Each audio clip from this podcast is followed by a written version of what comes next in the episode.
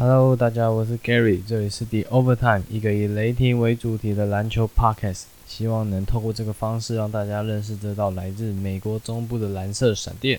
那 Gary 这几天在 YouTube 就乱看影片，想说来找找看一些写文或者是录音的灵感，哎，结果还真的被我找到，你知道吗？我一个不小心的乱看，就看到 Melo 出现在拓荒者练球的影片，结果 YouTube 那个演算法蹦出一堆 Melo 单打的神迹影片，然后就让我想起。这样的球员好像在这个现代越来越少。那看看今年在拓荒者的 Melo，你会发现，哇，这家伙其实还真的很能打诶。然后就是想，到底是不是那个年代的球员都不会老啊？你看啊，LeBron James 还带着湖人队，雷霆也有 Chris Paul 来扛着，然后去年的热火队还是有吨位来主导整个进攻的感觉。然后今年的 Melo 也支撑着拓荒者的第三进攻选择。你知道这颗瓜其实不是不甜，好不好？接着你去看看他的背框以及面框的单打技巧，即便他的速度已经是大不如前，那个晃啊晃的还是把年轻人晃得东倒西歪。你看看今年对上鹈鹕，Melo 是怎么给这样威森上课的，人知道。那我们就来聊聊雷霆的瓜哥吧。那先说，其实雷霆在交易到 Melo 之前，我看过他打球的画面，就是奥运的比赛。那那几届你们知道都是一种虐菜的美国队，后来几届啊，那没有拿到球就是一直投篮，一直投篮，一直投篮，然后一直进，一直进，一直进。所以那时候没有到雷霆前，我真的不知道他是一个怎么样的球员。我甚至一度以为他就是来当个定点的等球射手。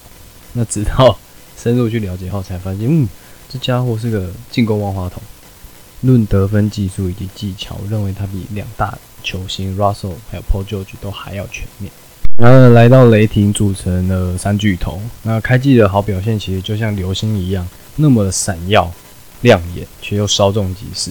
那在磨合的阶段，其实三个球星都为了彼此改变、改变再调整。那调整到几乎不属于自己的球风，那真的是超可怕，也间接导致球队没有赢球的机会。那球员本身的数据也就跟着下降。在当时，Melo 就跳出来喊声说：“雷霆是 Westbrook 的球队，他不必因此而改变。”那其实最后三个人也有找到所谓的合作方式，只不过有一搭没一搭。雷霆那一年最后就在季后赛对上爵士的时候铩羽而归。而该季结束后呢，Melo 就在媒体的访谈中透露啊，他其实一直为了球队在做牺牲，包含打法的改变以及位置的调整。那球迷所说的让 Melo 假先发从板凳出发，其实已经改变不了两边的问题。所以最后两边就在达成协议之下，把 Melo 送到了老鹰，分道扬镳。不过其实这并没有不欢而散。想想其实 Melo 那一年真是超不容易的，为了球队，他的确试着转型打四号，学习当个等球的射手，甚至在关键时刻被压在板凳上哦。